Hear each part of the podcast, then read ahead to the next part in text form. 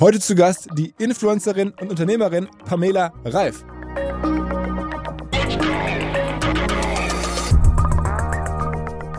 Also ja, als ich die Marke generell gelauncht habe, das war im Januar 2021, da wir hatten nicht wenig Stock. Also wir hatten echt sechsstellige Stückzahlen von allem und wir waren nach 20 Minuten restlos ausverkauft, wobei das auch hätten zwei Minuten sein können, wenn wir nicht in Minute 1 PayPal gecrashed hätten.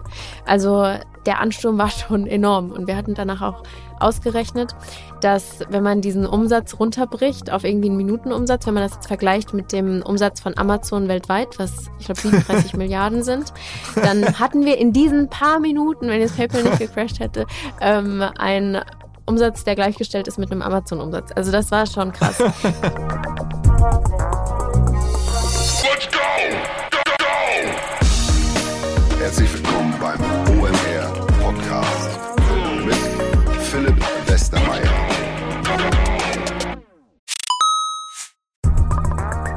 Ihr werdet euch wahrscheinlich fragen, warum unser Partner SalesViewer hier so oft im Podcast wirbt. Aber das ist relativ einfach zu erklären, denn wenn wir hier mittels Podcast Reichweite für SalesViewer erzeugen, dann besuchen natürlich auch hunderte von Menschen die Website von SalesViewer und SalesViewer kann dann mit dem eigenen Tool die Website-Besucher oder deren Firmen vor allen Dingen mit Klarnamen entschlüsseln. Also Podcast-Werbung führt zwangsläufig zu immer mehr Website-Besuchern und Website-Besucher lassen sich in Firmen Klarnamen von SalesViewer entschlüsseln und zu neuen B2B-Kunden machen. Und natürlich auch wir bei OMR sind sehr zufrieden mit SalesViewer nicht nur als Kunde, sondern auch als Partner. Wir setzen deren Tool ebenfalls ein zur eigenen B2B-Lead-Generierung und entschlüsseln damit die Website-Besucher von OMR, OMR Reviews oder anderen Tochterfirmen. Man sieht einfach, wer eure Webseiten besucht hat und wofür sich potenzielle Kunden interessiert haben. Neben uns, also OMR, setzen aber auch noch deutlich größere Firmen wie Stepstone, Avato Systems, Sport5, Talon One oder die Vodafone-Tochter Grand Centrix bereits auf SalesViewer und generieren damit täglich neue B2B-Leads. SalesViewer ist bekanntlich auf unserem hauseigenen Software-Bewertungsportal OMR Reviews das bestbewertete Tool in gleich drei Kategorien und kann jederzeit kostenlos getestet werden. Wer also sehen möchte, wer auf der eigenen Website drauf war und diese Person dann am besten zu Kunden verwandeln möchte, der kann das alles kostenlos ausprobieren. salesviewer.com slash OMR. Zurück zum Podcast. Ich bin schon stolz auf die Pam, nicht so väterlich oder geschäftspartnerschaftlich oder so, sondern einfach, weil wir ihre Karriere wahrscheinlich mit am längsten nachzeichnen über OMR. Meine Kollegen aus der Redaktion, der Torben Lux, Martin Gard, Roland Eisenbrand, haben schon vor wahrscheinlich acht, neun Jahren die allerersten Artikel geschrieben. Damals hatte sie vergleichsweise wenige für ihre Verhältnisse Follower, ein, zwei Millionen und es war so ein neues Phänomen damals. Und dann ging es halt immer weiter. Später war sie bei uns auf einer Konferenz, die es heute gar nicht mehr gibt, die New Platform Advertising auf dem Kiez, haben wir mal so ein Abendessen gemeinsam gehabt und jetzt, viele Jahre später, klappt es endlich mit dem Podcast. Und mittlerweile ist Pamela Reif kein Phänomen mehr, sondern ein wirklich großes Business geworden, das sie allerdings betreibt mit lediglich ihrer Familie. Also sie wohnen gemeinsam in einem Haus nach wie vor alle in Karlsruhe. Ihr Vater, ihre Mutter und ihr Bruder, hat sie mir erzählt, und betreiben gemeinsam das Business Pam Reif. Dazu gibt es ein Joint Venture mit einem Hamburger Unternehmen, um diesen Riegel Naturally Pam rauszubringen. Ich habe natürlich versucht zu verstehen, zu wie viel Wohlstand das alles mittlerweile geführt hat. Womit sie am meisten verdient, ist es nun der Riegel, sind es die chinesischen technologischen Plattformen? Sind es ihre Partnerschaften? Ist es ihre Fitness-App? In Corona-Zeiten ist sie mit YouTube extrem gewachsen. Wir haben alles so ein bisschen nachgezeichnet. Sie hat noch Bestseller geschrieben. Ist einfach ein Riesenpaket. Am Ende haben wir darüber gesprochen, dass sie sich gerade ein Haus auf Ibiza kaufen will und so weiter und so weiter. Das wurde hinten raus auch, fand ich, noch immer dichter, immer besser. Also auf jeden Fall durchhören. Die gesamte Geschichte. Endlich mal ein großes Update mit Pamela Reif. Auf geht's! Hi Pam. Hallo, ich freue mich echt hier zu sein. es ist schon ziemlich unglaublich, was hier so passiert ist in den letzten Jahren, ne? Ja, das ist schon echt lange her, dass wir uns gesehen haben. Ich habe schon gemeint, das ist eine sehr schwere Geburt gewesen, mich hier vors Mikrofon zu zerren. Aber heute bin ich für all deine Fragen da. ja, aber ich meinte noch nicht mal die unglaublich, dass wir uns so lange nicht gesehen haben, sondern vor allen Dingen, dass du, ähm, also was dir passiert ist generell, also als, als, als Entwicklung, als, als Karriere, wie man soll man das benennen, ne? als, als, als Business, ähm, ich verfolge es natürlich aus der Ferne und denke immer, es kann gar nicht sein. Ne? Das ist ja mittlerweile echt ein äh, internationales Phänomen geworden. Ja, ich kann das manchmal selber kaum begreifen, was da alles passiert ist. Und man lebt so von Tag zu Tag und realisiert auch gar nicht, was einem immer passiert und was für Chancen man hat. Und Schlussendlich ist es aber wirklich das Resultat von Fleiß, sage ich immer. Also mir ist, ich habe natürlich auch Glück gehabt im Leben, aber ich bin auch echt extrem viel am Arbeiten und deswegen bin ich auch so stolz auf den Erfolg. Also wir müssen es einmal ein bisschen gleich äh, dekonstruieren, was da alles hintersteckt. Aber vielleicht erstmal so ein bisschen die Fakten, ähm, die mich am meisten überrascht haben. Also ich meine, es gibt 17 Millionen Follower, glaube ich, in Deutschland, die du hast. Und dann gibt es nochmal so, hast du mir im Vorgespräch erzählt, so über 30 Millionen in China, die dir folgen, auf chinesischen Plattformen. Ähm, das hatte ich überhaupt gar nicht auf dem Zettel, logischerweise. Ähm, also das ist schon massiv ähm, an, an Reichweite über Umsätze redest du ungern, dann muss ich dich gleich ein bisschen erstmal mich annähern langsam. Ähm, und die andere Kennzahl, die auch äh, überraschend ist, also counterintuitive ist, dein Team ist gar nicht so groß. Und du machst das alles irgendwie mehr oder weniger mit vier Leuten und die vier Leute sind deine Eltern und dein Bruder so ungefähr. Und du. Genau. Ich bin ein sehr familienbezogener Mensch und ich finde immer, man kann es auch klein halten, wenn man will. Und mein ganzes Business ist ja extrem personenbezogen, deswegen ist es sowieso schwer, Sachen outzusourcen, weil alles steht und fällt mit meinem Namen. Alles, was passiert, muss über meinen Tisch gehen. Und wenn dann das Team zu groß wird und die Prozesse zu kompliziert, ich glaube, da tut man sich keinen Gefallen. Deswegen ist das tatsächlich so, dass ähm, meine Mama, mein Bruder und ich mein Papa macht dann noch so nebenher die Buchhaltung und dann habe ich natürlich ähm, noch ein Team für Naturally Pam, also für meine Foodfirma, weil das geht einfach nicht zu viert. Und mhm. dann auch noch zwei Helferlines in China. Aber ansonsten stemmen wir das alle so als Familie. Lass uns mal der ganzen Geschichte, die für, für alle, die die nicht von Anfang an verfolgt haben, nochmal annähern. Du ähm, hast ungefähr vor zehn Jahren angefangen, mehr oder weniger ähm, zufällig, so geht die Legende, äh, Bilder zu posten von irgendwie Landschaften und so und dann irgendwann auch mal angefangen, so ein bisschen Workout-Videos zu machen, so mehr oder weniger als, als Schülerin, glaube ich noch, ne? Genau, ich war da 15 oder bin gerade 16 geworden und habe da, ich sag mal, von den Themen her schon sehr ähnliche Sachen gepostet wie heute. Also auch ein Bild aus dem Fitness und ein Bild von meinem Mittagessen und vielleicht ein Bild von meinem Armband, aber natürlich nicht ansatzweise mit so einem hohen Anspruch an Qualität und Professionalität wie heute. Aber die Themen haben sich kaum verändert, weil es ja wirklich das sagt man ja immer so, aber es sind halt wirklich meine Hobbys. Also es ist wirklich das, was ich gerne mag. Und das war halt mit 16 auch schon so. Und dann ist das sehr langsam und stetig eigentlich gewachsen. Und ich glaube, da daher kommt das auch, dass ich von der Persönlichkeit her trotzdem sehr entspannt bin mit meinem ganzen Erfolg. Einfach weil ich ultra lange Zeit hatte, mich daran zu gewöhnen. Also das ist alles wirklich stetig über zehn Jahre gewachsen und wurde immer, immer, immer mehr. Und beim Abitur hatte ich dann so 500.000 Follower, hat aber kein Mensch gejuckt. Habe auch noch nie einen Euro damit verdient. Also das war alles so ganz langsam. Und dann war ich so die Erste, die da so Instagram-Kooperationen mal gemacht hat. Da habe ich dann 50 Euro für ein Bild bekommen als ich eine Teetasse in der Hand hatte. und, und deshalb, das ging alles so langsam. Und ähm, deswegen hatte ich einfach ultra lange Zeit, mich an alles zu gewöhnen und da reinzuwachsen. Und deswegen ist mir das wahrscheinlich auch noch nie über den Kopf gewachsen.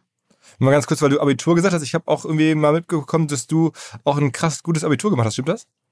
Ja, ich habe 1,0 gemacht. oh, wow, wow. Das ist ja wirklich jetzt intimidating. Ja? Ich sage mal, ich bin nicht hochintelligent. Also ich bin, ich würde schon sagen intelligent, aber jetzt ich bin nicht hochbegabt oder sowas. Also es gab auch einige in, meinen, in meiner Klasse, die waren wirklich hochbegabt. Das war ich nicht.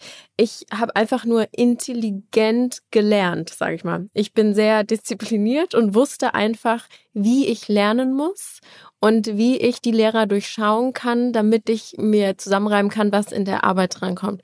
Also ich weiß nicht, ich finde, man kann einfach schlau lernen. Man muss nicht alles lernen, man muss nur ein kleiner Fuchs sein. Und das war ich. Und so habe ich dann 1,0 geschafft, ja. Okay, also das ist ja schon mal ein bisschen äh, bezeichnend. Und dann hast du ähm, aber bei Instagram angefangen. Instagram war für dich die erste große Plattform, oder? Ja, ich habe mit Instagram angefangen. YouTube kam dann irgendwann später. Dann gab es natürlich auch mal Snapchat noch auf dem Weg. Und dann halt auch nicht mehr. dann habe ich auch mal einen eigenen Podcast gemacht mit meinem Bruder. Ähm, äh, ja, aber Instagram und YouTube waren schon immer meine Hauptplattformen. Und würdest du sagen, dass auch ein Teil des Erfolges, also wir müssen ja noch, wir suchen jetzt nach Einzelteilen des Erfolges, aber ein Einzelteil vielleicht auch am Ende das Timing war, dass sozusagen dann vor ungefähr zehn Jahren, als du damals 16 warst, ist das so korrekt, ungefähr zehn Jahre her? Ja. Ähm, dass das irgendwie damals perfekt war, um bei Instagram anzufangen mit sowas? Ja, ich war natürlich da schon ganz früh dabei, was natürlich auch ein Vorteil ist, einfach weil es damals noch keine so große Masse an Influencern gab. Allerdings glaube ich nicht, dass das der einzige entscheidende Faktor ist, weil ich habe tatsächlich in meiner Laufbahn schon sehr viele Influencer kommen und gehen sehen. Und da gab es immer welche, die aufgeploppt sind, dann super in waren und dann haben sie es einfach nicht gescheit gemacht und dann waren sie auch wieder weg. Und genauso gibt es heute auch Leute, die einfach aus dem Boden herausschießen und plötzlich super bekannt sind. Und man dachte so, okay, woher kommen die denn jetzt plötzlich? Also ich glaube nicht, dass das der entscheidende Faktor ist. Man kann heute auch noch bekannt werden. Man konnte damals vielleicht einfacher bekannt werden. Aber das so lange zu halten, ist ähm, nicht automatisch gesetzt. Und was würdest du denn selber sagen, sind dann die Gründe? Also wenn es die, das gute Timing nur in ganz kleinen Teilen war, was, was hat da noch, was, was sozusagen, was ist die Magic Source? Also ich glaube, wie gesagt, einmal super fleißig sein und tatsächlich auch immer was Neues machen. Also Social Media ist einfach leider eine super schnelllebige Plattform. Und wenn man dann über Jahre immer das Gleiche macht und die, die Leute haben dann irgendwann die Bilder gesehen. Also wenn die sich immer in wiederholen, aber nur mit einem anderen Outfit, dann ist es irgendwann langweilig. Und ich habe echt versucht, in meiner Laufbahn immer neue Sachen zu machen. Dann habe ich plötzlich die Workout-Pläne angefangen. Also ich hatte ja früher gar keinen so einen krassen Workout-Fokus. Da habe ich nur mich selber im Fitness gefilmt, aber ich habe nicht unbedingt ähm, Workouts zum Mitmachen hochgeladen. Dann hat das irgendwann gestartet. Dann gab es die Workout-Pläne. Das wurde zu einer richtigen Bewegung. Dann hatte ich ein Kochbuch, dann habe ich ein zweites Kochbuch, dann habe ich noch eine App gemacht, dann habe ich eigene Kollektionen designt, dann hatte ich einen Podcast zeitweise. Also ich ähm, ruhe mich nie auf dem aus, was ich schon habe, sondern versuche immer noch was Neues, Cooles mir einfallen zu lassen, damit es auch für meine Follower spannend bleibt. Und dann muss man eben eine sehr strenge Kontinuität in allem haben. Denn ich finde, Verlässlichkeit ist wirklich eine Qualität, auf die sich Follower bei mir auch immer berufen, weil sie wissen, okay, seit 111 Wochen gibt's irgendwie Workout-Pläne und die kommen auch jeden Sonntag. Die waren noch nie einen Tag zu spät. Hast du, einen, hast du einen genauen Contentplan? Also wo du sagst, okay, jeden Tag drei Posts oder drei Stories oder, oder fünf oder whatever, hast du da ziemlich genaue Vorstellungen, mit welcher Frequenz du posten oder, oder, oder Output generieren musst? Nee, tatsächlich nicht. Ich habe gar keinen Contentplan in dem Sinne mit Postings. Ich, das versuche ich tatsächlich sehr flexibel zu halten, wann ich Instagram-Posts hochlade. Aber ich habe zumindest die Regel, dass jede Woche ein neues YouTube-Video im Sinne von ein, einem neuen Workout-Video kommt. Es kommen jede Woche in meiner App drei neue Rezepte. Ähm, und es kommen jetzt jeden zweiten Sonntag neue, elf neue Workout-Pläne. Also das sind schon Systematiken, die sich so vorziehen und die auch momentan nicht geändert werden und darauf können sich auch alle verlassen. Aber wann ich welche Story und welchen Post hochlade, sofern das jetzt keine Kooperation ist, halte ich das ähm, sehr flexibel. Und wer hilft dir bei dem ganzen Content? Also wenn man jetzt hört, da Rezepte und Workout-Pläne und sowas in der, in der Frequenz, das kannst du ja nicht alles selber schreiben. Ja doch, also die Workout-Pläne, die mache ich alle selber, einfach weil sich niemand mit den Workouts Workout-Videos so gut auskennt wie ich. Also auch hier im Hause Reif, da trainiert niemand damit, außer ich. Deshalb, da kann man mir nicht viel helfen. Ich bin einfach der einzige Mensch, glaube ich, der das ähm, so detailliert kennt.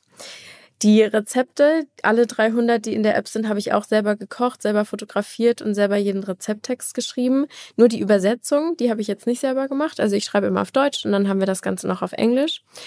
Ähm, also man greift mir unter die Arme, wo es nur geht, aber ich bin schon, ja, Hauptperson hinter meinen Sachen. Was auch gut ist, finde ich. Also ich meine, ich bekomme ja auch schlussendlich die Lorbeeren dafür ab. Deswegen finde ich das auch in Ordnung, wenn ich dafür arbeite. Also ist, man muss sich das schon vorstellen, es ist ein Job sozusagen, du stehst morgens um, um 8 Uhr auf und fängst an zu arbeiten, wirklich schreibtischmäßig oder Küche halt, ne, Arbeitsküche und dann äh, bis oder, oder, oder Fitnessstudio äh, als Arbeitsplatz und dann bist du bis abends um 8 oder 9 sozusagen bei der Arbeit. Ja, also ich gönne mir schon meine acht Stunden Schlaf. Ich bin niemand, der irgendwie morgens um fünf aufsteht. Das ist nicht so meine Uhrzeit. Aber ähm, mein Arbeitsplatz, der unterscheidet sich natürlich auch. Ich kann ja Gott sei Dank von überall arbeiten, aber das wenn ich jetzt hier in Karlsruhe bin, dann ist das schon so zwischen Bürotisch, Küche für Rezepte kochen, Fitnessstudio, dann hier der Tisch. Also ich mag das auch immer, den Ort zu wechseln, dann kommt mir das nicht so eintönig vor.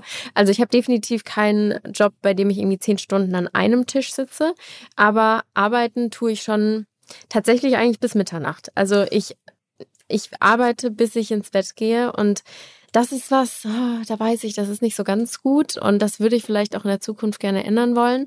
Aber momentan, die, die To-Do-Liste hört halt nicht auf und ich mag halt auch meinen Job und deswegen arbeite ich einfach, bis ich ins Bett gehe. Aber ich mache auch tagsüber mal eine Stunde nix. Also das ist jetzt nicht so, dass ich 15 Stunden am Stück arbeite, aber also ich würde mal sagen, so 10, 12 Stunden sind schon Standard. Und das Wissen, ich meine, wenn man jetzt überlegt, du machst da jetzt ja Fitnesskurse, die Tausende oder Hunderttausende von Leuten nutzen und machst da Rezepte. Ich meine, du bist jetzt ja keine gelernte Köchin oder auch keine sozusagen Sportwissenschaftlerin oder sowas, sondern das bringst du dir alles selber bei. Ja, das ist ja auch ähm, der Witz an der Geschichte. Mein Kochbuch war ja auch das bestverkaufte Kochbuch im Jahre 2020. Und da dachte ich schon so, uh, da werden doch gelernte Köche vielleicht sauer sein. Ja, zum Beispiel, ja. Dass ich da vorbeikomme und dann das beste Kochbuch da geschrieben habe. Ähm, ja, muss man einfach sagen, ja, ich hab, ich bin keine gelernte Köchin zum Beispiel. Aber das ist vielleicht auch gerade das, ähm, Nee, das Erfolgsgeheimnis, das wäre zu weit. Aber ich glaube, weil ich die Sachen deswegen gerade so vereinfache, kommen sie eben auch bei der Community gut an, weil meine Rezepte sind einfach Alltagsgerichte, die kann jeder in der Küche kochen. Da muss man kein gelernter Koch für sein, sondern die sind so simpel und die Zutatenlisten so kurz und es schmeckt halt trotzdem gut, dass man das wirklich im Alltag umsetzen kann. Und auch die Workout-Videos, wenn man sich das anguckt, wir filmen aus kein zehn Winkeln oder sowas, sondern das ist immer ein One-Take. Wir schneiden nicht. Man kann das in Echtzeit mit mir mitmachen und wir machen das nicht komplizierter, als es ist. Und dadurch kommt es, glaube ich, auch so gut an, weil die Leute wissen, ich mache das jetzt eins zu eins mit Pamela so mit. Die hat das nicht zehnmal gefilmt und dann zusammengeschnitten, sondern ich sitze hier in einem Boot und wir machen das zusammen. Und wenn das Video rum ist, dann war es bei ihr auch rum. Also es hat so ein bisschen mehr so einen Live-Charakter, glaube ich. Muss man sich und, bei dir so ähm, ja. Muss man sich bei, bei dir die Content-Produktion oder Content-Strategie so vorstellen, dass du aber auch schon überlegst, was macht jetzt Sinn? Also ich folge dir auch und dann habe ich so gesehen, seit ein paar Wochen bist du mit einem sehr gut aussehenden, muskulösen äh, tätowierten Typen unterwegs, ähm, der zum Beispiel bei TikTok, glaube ich, sehr groß ist. Ne? Und du bist bei TikTok bislang noch gar nicht so aktiv. Ist das dann so, dass du sagst, okay, ich brauche mal dieses etwas gangsterhaftige Image, so ein bisschen was neu für mich, ich brauche ein bisschen mehr TikTok-Reichweite über die Kooperation. Ist dann auch Teil von, von deinem Contentplan, solche mit andere Personen einzuführen in deine, in deine Posts und deine Stories? Ja, ich würde mal sagen, Ganz so berechnend bin ich nicht, aber natürlich auch. Also TikTok werde ich starten jetzt in naher Zukunft und deswegen habe ich mich auch mit einigen TikTokern getroffen, einfach um das auch besser zu verstehen, wie das funktioniert und auf was man da acht geben muss etc. Plus, ich habe irgendwie echt Lust gehabt, wieder ein bisschen mehr Pep bei mir reinzubringen, weil jetzt gerade über die letzten Jahre ist man ja schon sehr in seinen eigenen Systemen gefangen gewesen und deshalb macht es mir gerade ultra viel Spaß, einfach Leute zu treffen, die auf den ähnlichen Plattformen unterwegs sind, ähnliches machen, aber dann, dann doch eben ganz anders. Und deswegen habe ich extrem viele Gäste gerade in meinen YouTube-Workouts und das ist so die Basis. Wir filmen dann immer einen YouTube-Workout zusammen und machen dann praktisch drumrum noch weitere Reels oder Instagram-Posts oder TikTok-Videos. Und mir macht es einfach Spaß, die Leute zu treffen. Ich bin ich bin da sehr, sehr offen geworden und habe ja auch einige Stars inzwischen getroffen. Auch Michael Bublé war neulich da. Das macht einfach Spaß. Aber ich meine, du, du weißt jetzt ziemlich genau, auch so mit Effekten zu arbeiten, habe ich das Gefühl. Also du bist jetzt sozusagen ähm, so dass in Amerika, wenn du jetzt Amerikaner würde man sagen, so das All-American Girl. Ne? Und dann kommt auf einmal so ein gangsterartiger Typ dazu. Das ist dann schon so bewusst so inszeniert, okay, das könnte man mal gemeinsam mischen, das ist mal was Neues und so. Ist das auch so schon so durchdacht? Also am Anfang war ich tatsächlich ein bisschen distanziert zu der Sache und dachte so, uh, ich weiß nicht, ob das bei mir reinpasst. Ich weiß nicht, ob das ankommt. Mhm. Ähm, ich war mir auch ganz unsicher, ob ich ein Workout-Video mit ihm machen möchte. Das weiß er auch. Mhm. Und dann habe ich gedacht, ja, egal, mach mal einfach. Und dann war er aber sehr sympathisch und echt. Und ähm, auf meinen Plattformen kam er auch extrem gut an. Und man es ist einfach so, wenn man sieht, etwas kommt extrem gut an, also außerordentlich viele Likes, außerordentlich viel Feedback, dann knüpft man natürlich da auch an. Also wenn meine Follower jetzt gesagt hätten, nee, das wollen wir gar nicht sehen, dann hätte ich jetzt vielleicht auch nicht noch 20 Instagram-Posts mit ihm hochgeladen. Aber das hätte nichts daran geändert, dass ich ihn sympathisch finde, aber man kann ja aktiv entscheiden, wie viel man dann in der Öffentlichkeit teilt oder nicht. Mhm. Ähm, aber tatsächlich mögen meine Follower das ganz gerne. Ja. Aber du hast zum Beispiel auch eine große Entscheidung getroffen, irgendwann vor ein paar Jahren gesagt, okay, ich mache jetzt meinen Content auf Englisch. Ähm, das, war, das war ja auch offensichtlich strategisch, wo du gemerkt hast, okay, es läuft so gut, aber dann, dann zu sagen, okay, wir riskieren es jetzt, wir gehen jetzt auf Englisch. Ja, Ja, einfach weil viele meiner Inhalte wirklich keine Ländergrenzen kennen. Also die Workout-Videos, da war ich ja tatsächlich auch dafür bekannt, dass ich nicht spreche. Und deswegen kann das halt auch jeder machen in jedem Land, weil es ist nicht so, dass man was nicht versteht, weil ich spreche ja eh nicht. Weil da läuft ja Musik einfach nur und man guckt nur auf das mhm. Display und macht mir nach. Deswegen wäre es eigentlich sehr dumm gewesen, das alles auf Deutsch zu halten, weil dadurch konnte meine Community einfach auf der ganzen Welt wachsen und dadurch konnte ich auch zum Beispiel nach China ex expandieren etc. Dadurch, dass ich mich nicht nur in den deutschen Grenzen aufgehalten habe. Und mein Englisch ist ja Gott sei Dank auch ganz gut und deswegen hab, hat mir meine deutsche Community das auch nie übel genommen, dass ich jetzt auf Englisch rede, weil man kennt das ja. Wenn jemand richtig schlecht so Denglisch redet, dann sagen alle so, boah, lass es.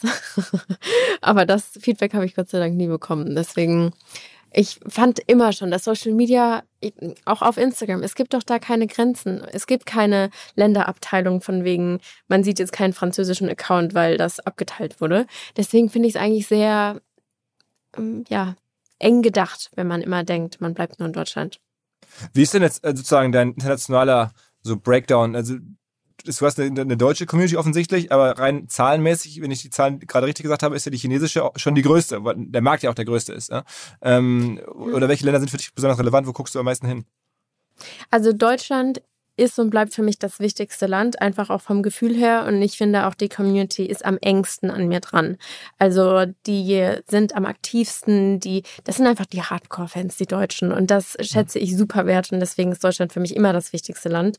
Zahlenmäßig ist tatsächlich China größer mit 37 Millionen Verloren, ist auch utopisch schnell gewachsen. Also wir haben 37 man muss sich vorstellen, das ist ungefähr halb so viele Menschen, wie es in Deutschland überhaupt gibt. Also wir haben hier 80 Millionen Menschen in Deutschland und 40 Millionen Größenordnung Chinesen folgen dir. Also es ist die Hälfte unseres Landes. Crazy, ja? Ja, und wir haben das vor zwei Jahren angefangen. Also das ich tümpel hier in Europa und so rum und seit zehn Jahren und dort haben wir vor zwei Jahren gestartet und jetzt 37 Millionen Follower. Also das ist wirklich das ist wirklich unbegreiflich, wie viel das ist. Wo kommen ähm, die her? Wie, wie kam das? Wo kommt die her? Das weiß ich auch nicht. also du hast einfach auf die chinesische Plattform hochgeladen und dann kam es. Ja, das war tatsächlich so, dass meine Videos kopiert wurden und also meine Workout-Videos und dort hochgeladen wurden unter Fake-Accounts. Und dann hat, ähm, ich wohne ja hier in Karlsruhe, das ist ja hier die Universitätsstadt, in der auch viele Chinesen sind. Mhm. Und da kam eine chinesische Followerin auf der Straße auf mich zu und hat gesagt, guck mal, Pamela, deine Workout-Videos, die werden hier in China kopiert die haben richtig viele Aufrufe. Ich wollte nur, dass du das weißt, dass Leute das machen. Und dann meinte ich, ah, das ist ja interessant. Das könnte ich doch theoretisch auch selber machen. Und jetzt ist es tatsächlich so, dass sie für mich die Workout-Videos auf Chinesisch übersetzt, also die Übungseinblendungen. Sie arbeitet jetzt für mich. Und ähm, wir spiegeln einfach den gesamten Content, den ich hier ausspiele, auf China in Chinesisch. Mhm. Ich lerne dann teilweise ein paar chinesische Sätze, um das persönlicher zu gestalten. Mein Standardsatz ist Ni hao, Worsche, Mogwei, Pamela. Das heißt, hallo, ich bin, ich bin Teufel Pamela, weil ich, weil die Workers halt so schwer sind, dass sie mich Teufel nennen. Mhm. Mhm. Und dann äh, produziere ich auch teilweise exklusive Content Pieces für China. Also ich mache dort auch Livestreams und ähm, Kurse, die dann nur in China existieren und so weiter. Das gibt's schon. Aber prinzipiell spiegeln wir einfach alles auf Chinesisch dort. Okay, und die Plattform hat dann auch die Kollegin wahrscheinlich, die, ne, die von der Straße dann, die, die jetzt für dich arbeitet, ausgewählt, nach dem Motto, da und da musst du präsent sein, das sind die wichtigsten Plattformen. Ja, also das findet man ja relativ schnell selber raus. Also es gibt praktisch so ein ähnliches YouTube, es gibt so ein ähnliches TikTok und es gibt so ein ähnliches Instagram. Ähm, also die Plattformen, die sind schon ähm, fast spiegelgleich, würde ich sagen. Aber ja, sie spielt bis heute weiterhin eine wichtige Rolle für mich, einfach weil sie meinem Alter entspricht. Sie weiß, was gerade in China in unserer Altersgruppe läuft. Und mein Vorteil ist natürlich auch, dass ich einem bestimmten Ideal entspreche, was die Chinesen gerne mögen. Also ich bin blond, ich bin schmal, ich bin klein. Ähm, vielleicht bin ich teilweise schon zu muskulös, aber im Prinzip entspreche ich schon dem Ideal, was die gerne sehen. Hm. Deswegen habe ich da natürlich Glück gehabt. Also meine Haare braun färben würde ich nicht wagen. Mhm. Ähm, ist denn bei dir, ähm, also Reichweitenmetrik, wenn man jetzt mit Influencer-Experten redet, dann ist ja immer, Reichweite ist eins, aber Engagement. Und du sagst ja auch selber, Community ist dir super wichtig, also das, das Engagement. Ähm, wie sind da so die, die Zahlen? Also wenn du irgendwas postest, sind das dann mehr als diese berühmten zwei, drei Prozent, ähm, die dann da auch kommentieren, darauf reagieren, irgendwie engagen? Oder also ist das auch in dem Maße oder sagst du, das kann man bei solchen großen ähm, Followerschaften ohnehin nicht hochhalten äh, in der, in der prozentualen in prozentualen Also ich habe ein sehr gutes Engagement. Ich mhm. habe nicht das krasseste Engagement von zum Beispiel Leuten, die jetzt gerade neu bekannt geworden sind, einfach weil man auch bedenken muss, dass meine Follower ja teilweise keine Ahnung, nach zehn Jahren auch inaktiv sind oder, oder, oder. Also ich habe die ja mhm. schon lange gesammelt, sage ich mal. Aber dafür habe ich ein sehr, sehr gutes Engagement und ich sag mal, das sieht man auch immer im Abverkauf, in der Performance bei Produktlaunches etc. Also da kann ich mich wirklich, da muss ich mich wirklich nicht verstecken.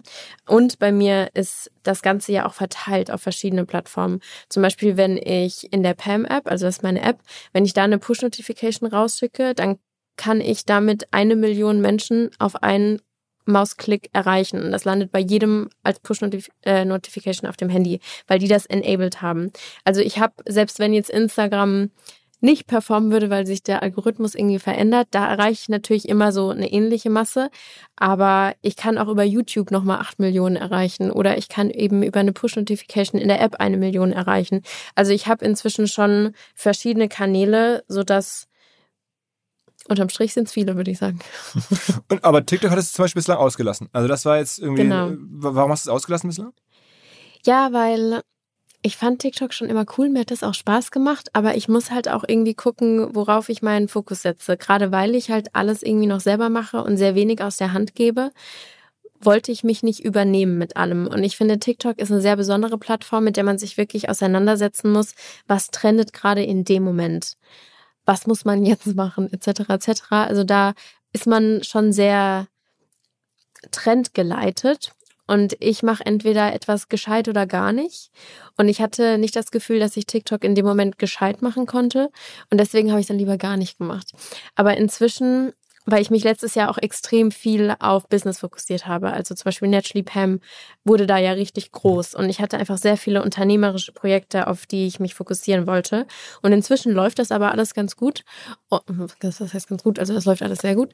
Und deswegen äh, habe ich jetzt wieder Lust, so ein bisschen mehr auf die Content Creator, so auf das Basic, mich auf das Basic zu fokussieren, wofür wir Influencer eigentlich bekannt sind. Und deswegen möchte ich jetzt auch TikTok wieder starten, weil ich jetzt einfach wieder mehr Raum dafür habe, auch so, ja, klassische Tanzvideos oder so auf TikTok hochzuladen. Wer, wer hilft dir dabei? Also wenn du jetzt ähm, äh, dieses ganze Business, was wir gleich mal diskutieren, ähm, so antreibst oder auch so viele Accounts da verwaltest, machst, ich meine, das muss ja irgendwer jemand über die Schulter gucken und sagen, mach das mal so oder wer, wer, wer coacht dich? Wer ist denn nah an dir dran? Sind das wirklich nur deine Eltern und haben die dann einen unternehmerischen Background oder sowas? Also in meiner Familie ist allen bewusst, dass ich einen extrem starken eigenen Kopf habe. Also schlussendlich mache ich es eigentlich immer so, wie ich will.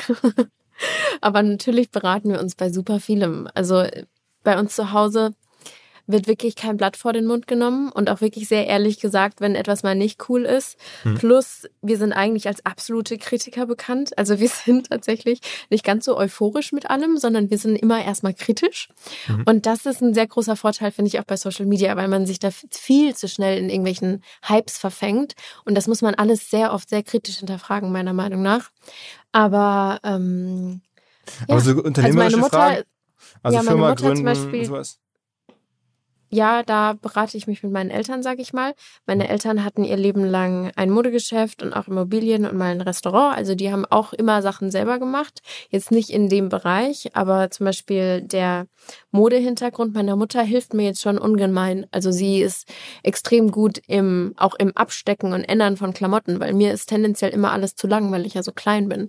Und deswegen die ganzen ähm, Outfits für rote Teppiche und Events etc. Da ist dann meine Mutter unterwegs und sucht mir Outfits raus und ändert die dann auch oder lässt sie ändern, je nachdem, damit ich auch immer gut gestylt bin.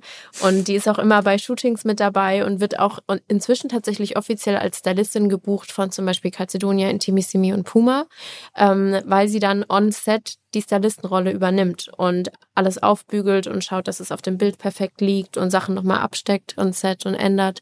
Also da ist sie wirklich extrem begabt und für mich ist das eigentlich die beste Situation, weil ich vertraue meiner Mutter extrem.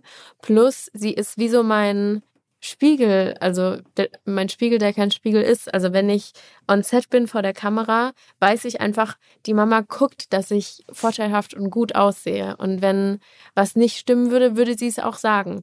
Und ähm, deswegen fühle ich mich extrem wohl mit meiner Familie on set.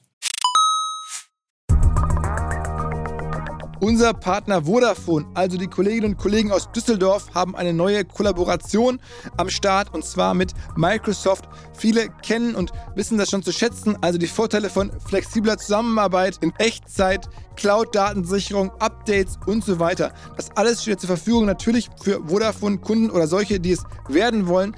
Außerdem hat es den Vorteil, wer jetzt zu Microsoft migrieren möchte. Vodafone Geschäftskundenexperten helfen dabei, auch bei der Migration von Daten und Mails, all diesen Themen und auch im laufenden Betrieb wird man natürlich nicht alleine gelassen. Vodafone supportet jetzt auch Microsoft 365 ganzjährig für seine Kunden. Ein Argument, glaube ich, für Vodafone, auch ein Argument für Microsoft 365. Wer sagt, ich bin schon Vodafone-Kunde oder ich bin interessiert an Microsoft, informiert euch. Alle Details stehen unter vodafone.de slash Microsoft 365, also Microsoft 365 in Zahlen. Zurück zum Podcast. Ist das, ist das ähm, nicht auch so ein bisschen überraschend, dass du so erfolgreich bist mit dieser Art von Perfektion? Weil ich habe jetzt in den letzten Monaten oder Jahren immer gelernt, gerade im Influencer-Bereich, Authentizität ist total wichtig, auch nochmal irgendwie unperfekte Sachen machen, irgendwas mal so raushauen oder irgendwie, ähm, ja, sich, sich einfach spontan zeigen. Bei dir, wenn man so anguckt, du sagst ja gerade selber, es, es hat schon eine sehr, sehr hohe Perfektion und, und, und äh, sehr, sehr hohen ästhetischen Anspruch. Ähm, über, also ist das nicht eigentlich sozusagen gegen den Trend des Influencer-Marketings eigentlich? Ja, faktisch schon. Aber ich wollte mich in dem Sinne jetzt auch nicht verstellen. Ich war einfach schon immer so. Ich war schon, ich bin keine Perfektionistin, dafür ist es, dafür ähm, schieße ich mich nicht so sehr auf Details ein, die vielleicht nicht perfekt sind. Also bei mir kann mal kann auch etwas unperfekt sein, aber ich habe einen sehr hohen Anspruch, wie du gerade gesagt hast, an Ästhetik und an Qualität. Und ich glaube eigentlich, das hat mich auch mit der Zeit so erfolgreich gemacht, einfach weil man weiß, wenn ich was rausbringe, hat es eine hohe Qualität und ist es nicht einfach mal so dahergeschludert, ohne sich jedes Detail einmal überlegt zu haben. Also man kann sich darauf einfach verlassen, dass das gut ist. Und ich glaube eigentlich, dass das auch aus unternehmerischer Sicht, das ist, was meine Follower so wertschätzen. Und es ist nicht so, dass ich mich ähm, keine Ahnung, verstelle oder dass ich gar nicht so bin, wie ich auf Social Media bin. Also was ich sehr oft höre ist, ach krass, du bist ja in echt auch so. Das ist ja gar nicht alles retuschiert und geschoben und keine Ahnung was. Ähm, weil so bin ich halt. Und meine Follower wissen ja auch, ich könnte kein Workout-Video von vorne bis hinten irgendwie retuschieren. Also ich springe da aus jedem Winkel von rechts nach links. Das ist nicht so, dass ich nur gepost und angespannt so aussehe. Deswegen ich verstecke mich da nicht, aber ich habe auch nicht das Gefühl, dass ich mich irgendwie jetzt zwanghaft hässlich darstellen muss, nur damit man das auch mal gesehen hat. aber so. es gibt eine, trotzdem eine gewisse Distanz. Also du teilst jetzt irgendwie, also hast ja lange nicht gesprochen, äh, man weiß jetzt über ne, so deinen Beziehungsstatus oder ähnliche Sachen, da bist du sehr zurückhaltend. Also es ist, du hast schon irgendwie gefühlt nochmal eine andere Distanz als, als viele andere sehr erfolgreiche Influencer, die einen viel mehr mitnehmen und, und viel mehr reinnehmen in ihr, auch in ihr Privatleben und so, ne? Ja, auf jeden Fall. Also ich muss sagen, dass das nicht nur mir geschuldet ist. Es kommt auch einfach daher, dass meine Familie nicht wirklich gezeigt werden möchte oder zumindest nicht so privat gezeigt werden möchte. Ich persönlich hätte damit weniger Probleme, aber ich lebe halt schlussendlich noch zu Hause und die sind immer um mich rum. Deswegen kommt das eine so mit dem anderen. Und zum Beispiel über meine Beziehungen habe ich immer im Nachhinein gesprochen. Also ich hatte mal eine Podcast-Folge, da habe ich dann alle Beziehungen im Nachhinein einmal durchgesprochen, wie das so war. Da habe ich gar kein Problem damit, aber ich finde so zum Zeitpunkt der Beziehung ist es einfach besser, wenn man es privat hält, weil man sieht das ja bei genug anderen. Also wenn sich dann die Menschheit einmischt, das hat nicht unbedingt nur Vorteile. Und ich finde das eigentlich auch immer ganz spannend, das geheim zu halten und zu gucken, ob die Follower das checken oder nicht. Und okay. Okay. Weil ich sage dann manchmal im Nachhinein so, hä, was, hab, was habt ihr denn gedacht, mit wem ich da auf Bali war? Dachtet ihr, ich bin alleine? Also da konnte man doch eins und eins zusammenzählen. Aber anscheinend bin ich da immer so gut im Verstecken und mir passieren da auch keine Fehler, dass das noch nie rausgekommen ist zum Zeitpunkt einer Beziehung. Aber zumal, zumal es ja auch häufig andere Prominente waren, mit denen du in Beziehung warst. Ne? Das sind ja auch durchaus häufiger Leute, die man auch kennt. Ne? Die, nicht unbedingt. Also gab es auch. Also es waren jetzt, es, ja, aber es war jetzt nie so, so jemand, den man, also vielleicht in anderen Märkten oder sowas, aber so richtig krass prominent in Deutschland war davon jetzt eigentlich keiner. Ähm, äh, nicht? Hast du nicht war nicht mal ein Sportler dabei? Ja, aber das war keine Beziehung. Ah, okay, okay, sorry. Ich hatte das, ich als Bildleser habe das irgendwie gedacht, das sei irgendwie, das sei. Ja, ja, die Bild. Ich mag die Bild. Nee, ich mag die Bild sehr. Wir haben ein sehr gutes Verhältnis, aber ich verstehe natürlich, dass man auch immer alles ein bisschen aufputschen muss. So ist halt die Presse. Und ich finde das auch gar nicht schlimm. Also tatsächlich habe ich ein sehr dickes Fell mit allem. Also auch bei Schlagzeilen und so. Ich denke immer, ja, die müssen halt auch was berichten. Ist doch nicht so schlimm. Deswegen, okay. ich weiß auch nicht. Ich bin immer sehr entspannt mit allem. Aber das ist jetzt auch nichts, was ich mich irgendwie, was ich mir beibringen musste und was ich so erzwingen muss, sondern ja, auch wenn ich rausgehe, ich hatte dir das schon mal erzählt, ich habe kein Problem damit, wenn Leute mich ansprechen. Ich habe kein Problem damit, wenn Leute mich fotografieren, weil das ist einfach mein Beruf und das gehört dazu. Und ich freue mich auch, wenn Leute mich ansprechen. Und ich habe noch nie ein Bild abgelehnt auf der Straße. Außer einmal, weil das nicht ging, weil ich meinen Zug verpasst hätte. Und das tut mir bis heute noch leid. Aber das ist einfach mein Beruf und ich mag den. Auf, auf welcher Plattform interagierst du denn mit deiner Community am meisten? Also weil du sagst irgendwie, ähm, wenn du schreibst, was habt ihr denn gedacht, mit dem ich unterwegs bin und so, das hört sich ja schon an wie so ein richtiger Austausch, Dialog mit der Community. Aber wenn man jetzt bei Instagram guckt, da ist einfach, ne, du postest was, dann sind da irgendwie 100.000 Kommentare, da kannst du dir schlecht beantworten. Ähm, also wo bist du am nahbarsten oder, oder beantwortest du dann alle DMs oder, oder, oder bist du dann bei YouTube in den Kommentaren tätig oder wie ist das so? Also Insta-Story ist mit Abstand das privateste Medium für mich. Also da gibt es auch Tage, da ist nichts Privates drin und dann sind da Tage, da ist super viel Privates drin. Aber über Insta-Story sieht man immer, was ich am Tag mache und da rede ich und da beantworte ich DMs und reposte auch viele DMs. Also Insta-Story ist wirklich so mein tägliches Baby und ich versuche das auch immer richtig schön aufzubereiten und das mag ich einfach gerne und der Instagram-Feed sind dann halt einfach optisch attraktive Bilder. Mhm. Also ich sehe das schon, wenn man die Bilder angucken würde, dann könnte man auch denken, ich wäre ultra arrogant und fake, aber so bin ich nicht. Aber wenn man meine Insta-Stories immer guckt, ich glaube, dann sieht man schon sehr genau, wie ich bin. Und auf YouTube ist es halt wirklich, ich glaube, das ist die Plattform, die nutzt, also die bringt den Usern was. Da können sie trainieren, aber da erfährt man nichts Privates über mich. Also da bin ich einfach nur die sportliche Pamela vor der Kamera, die einfach die Personal Trainerin fürs Wohnzimmer ist. Aber das ist nicht privat. Aber so habe ich eben verschiedene Plattformen mit auch verschiedenen Zwecken. Und lass uns mal ein bisschen darüber ähm, reden, wie sich das alles für dich am Ende lohnt. Du hast gerade schon gesagt, du hast drei große Partner. Ähm, äh, Puma? Ja, mehr eigentlich noch. Ja, okay, Puma, sag du mal. Mhm. Puma, Calcedonia, Intimissimi. Mit Warner Music bin ich verbandelt für die Musik auf YouTube. Deswegen, das wundern auch immer viele, wieso habe ich keine Copyright Strikes und wieso muss ich keine GEMA-freie Musik benutzen, weil ich da mit Warner Music verbandelt bin. Mhm. Und dadurch kann ich eben immer die neuesten Hits benutzen und ich glaube, das ist für jeden gut mhm. und mhm. für jeden besser, wer der, mhm. die, äh, der die Workout-Videos macht. Dann GHD, die Haarstyler sind auch noch ein großer Partner von mir. Ähm, dann habe ich noch meine eigene Pambox bei Foodist. Also das ist eine Food-Abonnement-Box, die meine Abonnenten alle zwei Monate bekommen. Und dann habe ich noch vereinzelte Kooperationen im nachhaltigen Bereich auch. Aber das sind so die größten Partner hier. Plus meine und, eigenen Produkte. Und sozusagen, früher war das so, wie du gesagt hast, irgendwie 50 Euro für eine Kaffeetasse in die, äh, in die Kamera halten. Das machst du offensichtlich jetzt nicht mehr. Das heißt, du machst eigentlich nur noch große Partnerschaften oder kann man überhaupt noch bei dir einzelne Posts kaufen?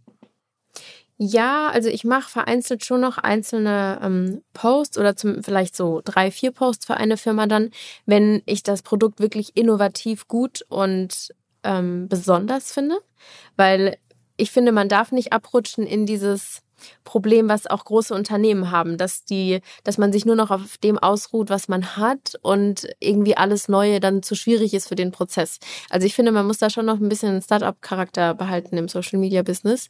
Und deswegen mache ich schon noch einzelne Kooperationen, wenn ich das Produkt richtig, richtig cool finde und wenn ich auch das Team und die Geschichte dahinter mag. Aber prinzipiell habe ich meine festen Partner, das sind langjährige Verträge, die wiederholen sich jedes Jahr.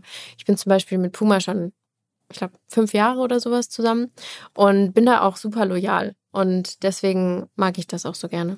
Und dann, äh, ich weiß schon, das ist, wirst du mir nicht genau verraten, aber wenn man jetzt sozusagen sagt, okay, Mensch, ähm, was Puma da macht, das würde ich auch gerne mit, mit, mit Perm machen, dann muss man schon jährlich da ähm, siebenstelliges Budget nach Karlsruhe überweisen oder, oder worüber reden wir da?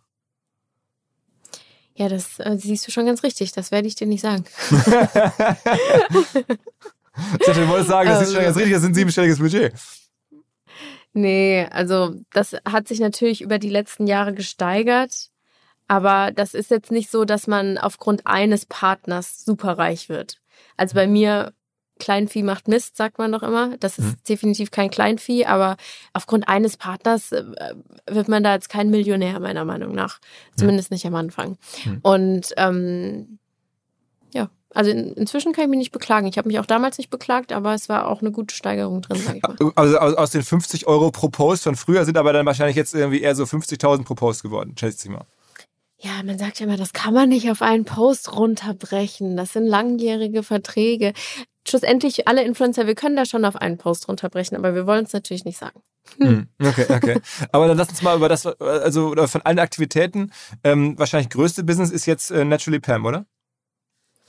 Ja, also Naturally Pam ist so mein Baby geworden. Das hat gestartet mit der Idee, einen Proteinriegel zu entwickeln, der nicht nach einem Proteinriegel schmeckt, weil ich als Fitness Queen habe nie Proteinriegel gegessen, weil ich sie einfach so mehlig und eklig fand und weil ich davon immer super Bauchweh und Blähungen bekommen habe. Und deswegen wollte ich einen Proteinriegel entwickeln, der eben nicht diesen Proteinriegel-Charakter hat und der zum Beispiel auch meinem Bruder und meiner Mutter schmeckt, mhm. die niemals sowas essen würden.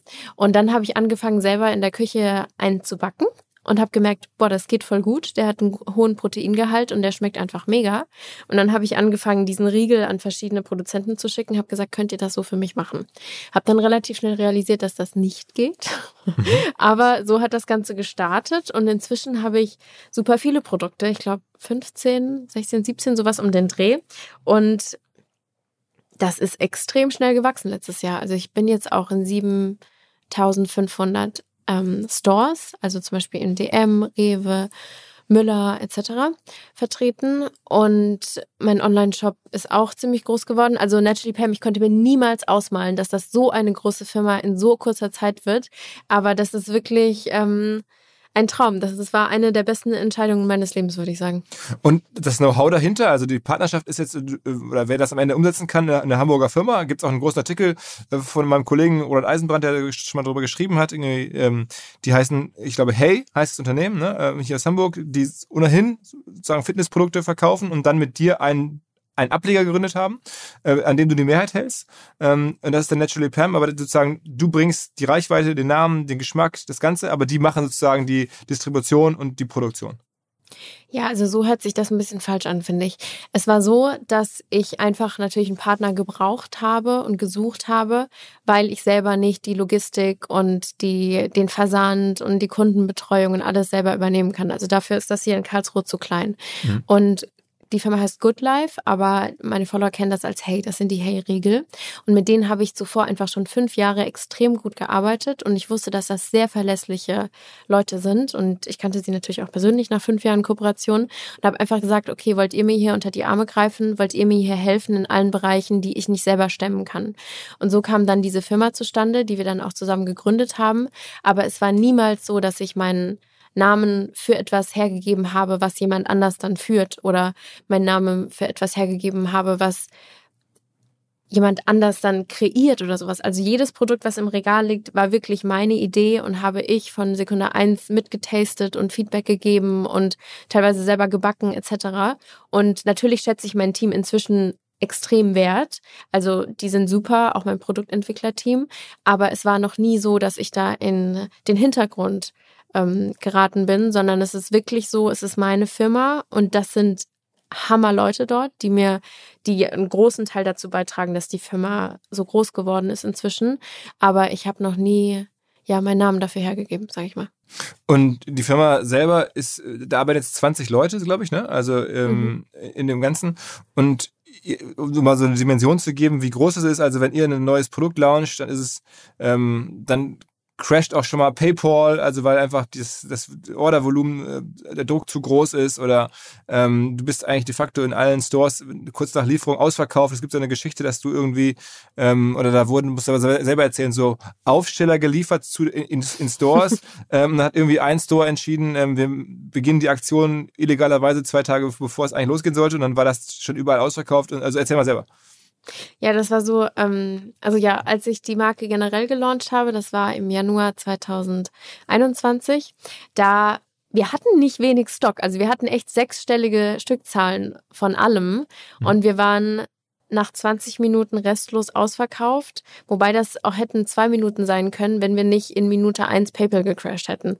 Also der Ansturm war schon enorm. Und wir hatten danach, aus, danach auch ausgerechnet, dass wenn man diesen Umsatz runterbricht auf irgendwie einen Minutenumsatz, wenn man das jetzt vergleicht mit dem Umsatz von Amazon weltweit, was ich glaube 37 Milliarden sind, dann hatten wir in diesen paar Minuten, wenn jetzt PayPal nicht gecrashed hätte, ähm, ein Umsatz, der gleichgestellt ist mit einem Amazon-Umsatz. Also das war schon krass.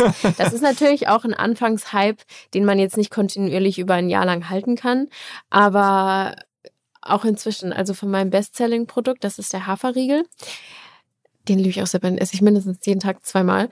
Da verkaufe ich so pro Monat 250.000 Stück, was schon, ich sag okay. mal, Top 1 Riegel ist dann in den Stores, in denen er auch liegt. Mhm. Also das ist schon viel in dem Bereich. Und was kostet der Riegel? Ja. Was sagst du? Was kostet der Riegel? Der 2,19, glaube ich. Zwei, okay, also sagen wir mal zwei Euro, weil einfach halber, dann, dann machst du damit ja schon pro Monat eine halbe Million Umsatz. Ist ja schon mal ein Wort, ja? Ja, also ich meine, man gibt ja auch noch 30 bis 40 Han äh, Prozent Handelsmarge an die, ähm, an die Stores ab. Also da bekomme ich auch leider keine bessere Kondition. Das ist eine ganz ähm, Standardregel, dass man 30 bis 40 Prozent abgibt. Hm. Und dann sind natürlich unsere Kosten, dieses Produkt herzustellen, auch ein bisschen höher als gewöhnlich, als bei einem normalen Riegel. Hm. Weil wir die ähm, nachhaltigeren Verpackungsmittel nehmen, also kein Plastik aus Erdöl, sondern zum Beispiel aus PLA, also nachwachs nachwachsenden Rohstoffen wie Zuckerrohr oder Mais oder Zellulosefolien, das ist einfach extrem viel teurer als alles andere. Plus die Inhaltsstoffe sind sehr natürlich, kein Rohrzucker, alles Bio etc. Also ich sag mal, unsere Kosten sind schon in allen Bereichen, außer im Marketing, weil das bin nur ich, ähm, höher als normal, wodurch wir jetzt an einem Riegel auch nicht so viel verdienen, wie man das normalerweise kennt. Aber um, Aber, um, Umsatz, ja. um, um das Gefühl zu bekommen, ich meine, ich versuche ja immer irgendwie was herzuleiten, weil du es mir ja nicht verrätst oder du häufig Gäste es nicht genau verraten. Aber wenn ich jetzt überlege, okay, du machst jetzt irgendwie, wir haben gerade gesagt, irgendwie 250.000 äh, Riegel ähm, im Monat, dann, dann kosten die äh, zwei Euro, also alles ist überschlägig, das ist eine halbe Million, davon behältst du aber nicht alles, sondern wegen der Handelsmarge, so sind es nur 250.000, aber dann ist alleine schon im Jahr so mit diesem einen Produkt, ähm, ein bisschen verkaufst du auch direkt, machst du schon drei, vier Millionen Umsatz mit diesem einen Produkt. Jetzt würde ich mal sagen, davon gibt es noch ein paar andere, das ist der Topseller, aber die restlichen Produkte werden auch so scheiße nicht sein. Also ist es fair, zumindest zu unterstellen, dass irgendwie dieses ähm, ganze Unternehmen Naturally Pam dann schon achtstellige Umsätze macht. Davon würde ich jetzt mal ausgehen, oder? Also ist, wir reden schon über 10 Millionen plus in Summe, über alles wahrscheinlich, oder? Ja, also letztes Jahr war halt auch unser erstes Jahr und wir hatten im Januar und Februar gerade mal zwei Produkte. Also ich fühle mich da unwohl, da jetzt eine Zahl zu nennen, weil einfach letztes Jahr erst das Startjahr war. Mhm. Und inzwischen haben wir super viele Produkte und inzwischen sind wir in so mhm. vielen Stores und verkaufen so viele. Aber damals war das halt noch nicht so, weil das ganze Jahr erst aufgebaut werden musste.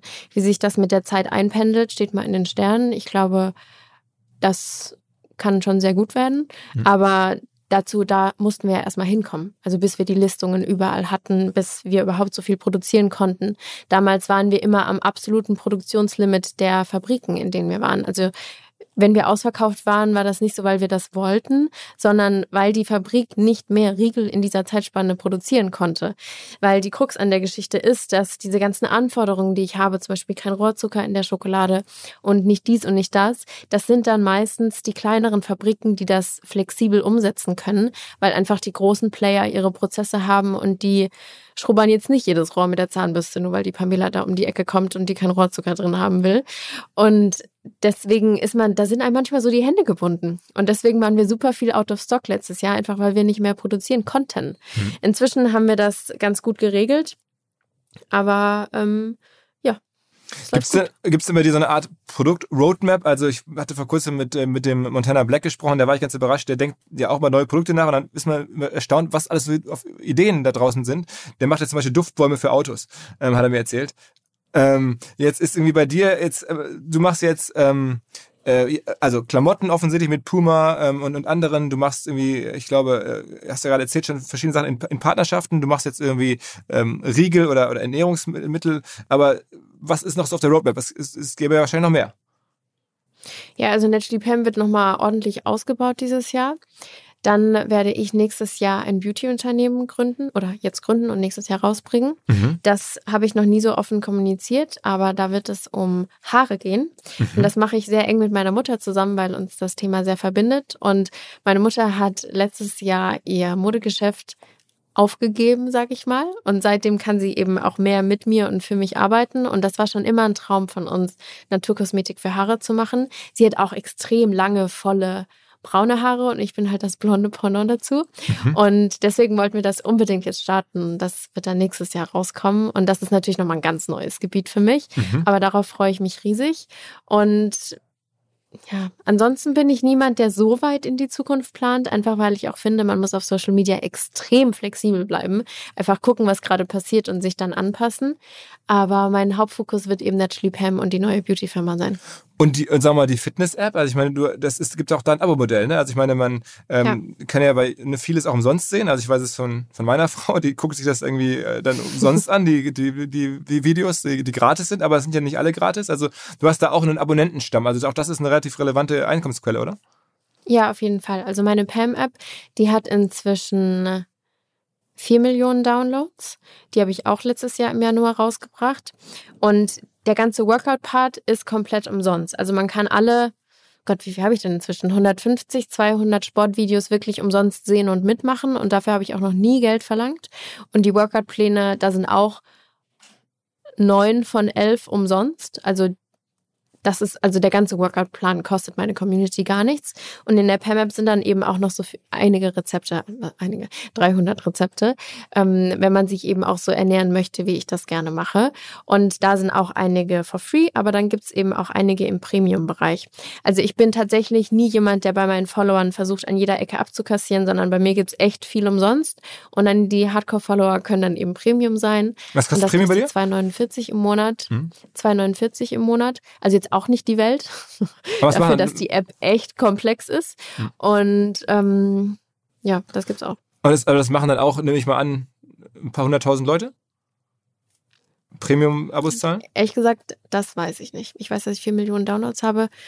Ein paar hunderttausend, weiß nicht, ob es das sind, aber viele sind schon.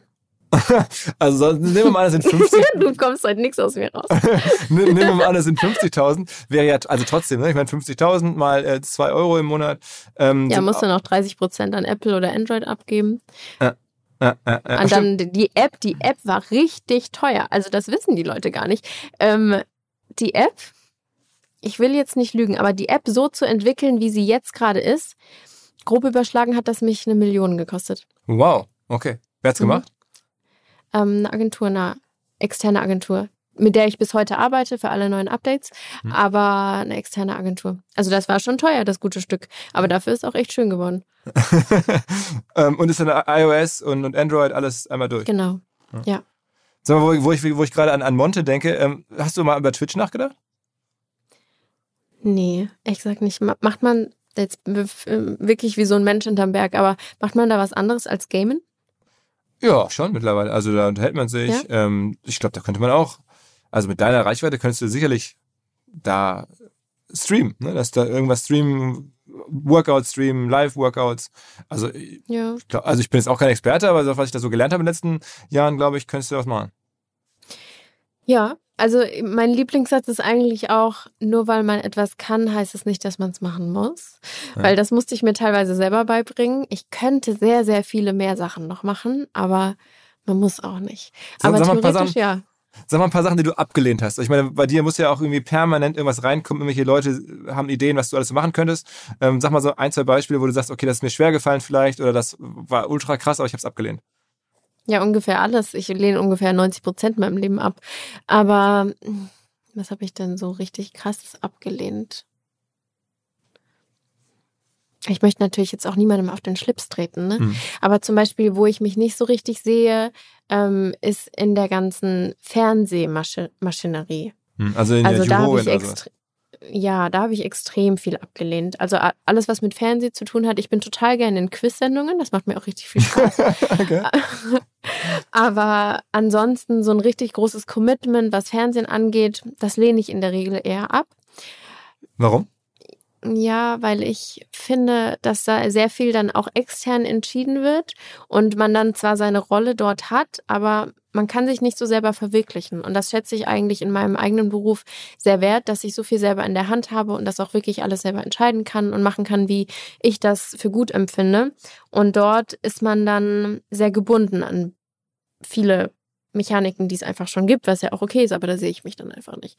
Also ich unterstelle jetzt mal, da, da Ähm. waren schon die, die Chefs von RTL und ProSieben und so und haben das schon erzählt, wie toll DSDS ist und so und dass du da in der Jury sitzen könntest, oder hast du An die DSDS wurde ich tatsächlich noch nie angefragt, aber das ist auch okay, weil ich kann echt gar nicht singen. Meine Mutter sagt auch immer, Kind, du kannst ungefähr alles, aber wenn du eins nicht kannst, dann ist es definitiv singen. Aber du in der, in der Jury müsstest du ja nicht selber singen, müsstest du ja nur, nur, nur beurteilen. ja, aber man sagt ja oft, dass die Jury zumindest ähm, ein bisschen Kompetenz haben muss in dem Bereich. Also da sehe ich mich nicht. Nee. Aber also wenn das jemand hört von DSDS, dann ähm, werde ich da ablehnen. okay. Okay. Oder okay. dann, ich meine, was ich auch natürlich immer ablehne, sind ähm, so ganz klassische Instagram-Marken. Also ist, ich mö- möchte auch hier keine Namen nennen, aber wir kennen doch alle diese Marken, die auf Instagram echt durchgelutscht werden von jedem Influencer und die man plötzlich überall sieht und die zahlen krasse Preise, also die zahlen teilweise vier, fünffache Preise von dem, was ich normalerweise bei meinen festen Partnern bekomme.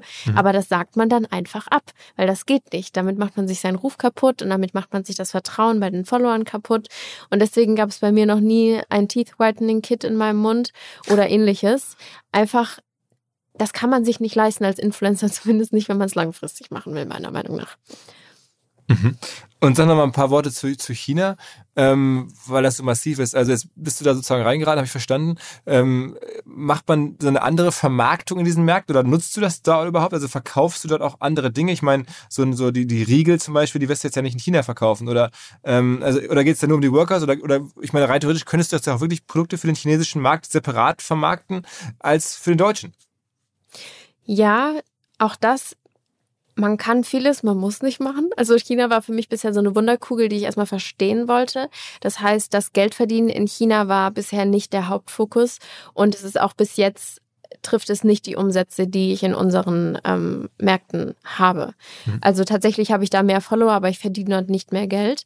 Ich könnte bestimmt, aber ich lehne dort auch ungefähr alles ab, weil die Produkte an sich, also zum Beispiel die einfachen Product Placements, die treffen einfach nicht meine Qualitätsvorstellungen. Also es ist alles extrem viel in Plastik verpackt und die Inhaltsstoffe sind wirklich fern von allem, was natürlich ist. Also das sind wirklich Inhaltsstofflisten, das würde ich zum Beispiel selber nicht essen wollen oder mir nicht auf die Haut auftragen wollen. Und das ist extrem schwierig, etwas zu finden, was den bio- und natürlichen Charakter hat, den ich gerne in meinem Leben benutze. Aber was dort tatsächlich anders ist und was ich natürlich sehr wertschätze, ist, dass einen die Plattformen dort zahlen, dort wirklich hochzuladen. Also es wäre so, als würde mich als würde mir YouTube wirklich eine gute Summe an Geld zahlen, dass sie das Workout-Video als erstes bekommen. Das passiert dort zum Beispiel. Das gibt's bei uns nicht. Und das ist natürlich dann schön für mich, weil da verkaufe ich jetzt meinen chinesischen Followern vorrangig erstmal gar nichts, sondern da geht's nur darum, dass sie auch die Videos bekommen und die Plattform zahlt mich dafür. Das ist ein sehr dankbares System für mich. Und die Naturally Pam Produkte werde ich tatsächlich dort einführen. Momentan ist da halt Einfuhr- und Ausfuhrmäßig gar nichts drin, aber theoretisch wollten wir das schon im Februar in China einführen. Ähm, und das zögert sich jetzt einfach noch ein bisschen raus. Und ab und zu machst du mal ein Buch. Auch das. Ich habe zwei, drei Bücher inzwischen gemacht. Ja. Zwei davon sind Kochbücher. Ähm, das erste Kochbuch war auch Spiegel Bestseller 1 und eben das bestverkaufte Kochbuch 2020. Also das kam extrem gut an. Wir reden auch von Das zweite 100.000 Koch- Büchern oder sowas, ne? Also wenn du dann auf eins bist in dem Bereich, dann bist du schon so, verkaufst schon so 100.000 Stück oder so, ne? Ja, das waren, ich glaube, 250.000 Stück Okay, wow. waren Okay, es okay. Anfang des Jahres. Das ist Hm. mein, mein letzter Kenntnisstand auf jeden Fall. Hm. Also das habe ich auch noch gemacht. Ja. Aber es für dich, also Bücher machen ist äh, trotzdem kein Business. Also das ist für dich so nebenher eher, äh, macht man mal so mit, weil man Bock drauf hat, aber es ist kein, kein Ja, Kernbusiness. also nebenher ist da ungefähr gar nichts bei einem Buch. Also deswegen möchte ich auch erstmal kein weiteres machen, weil das nimmt so viel Zeit in Anspruch. Die Prozesse sind extrem komplex, alles dauert sehr viel Zeit, sehr strikte Abgaben.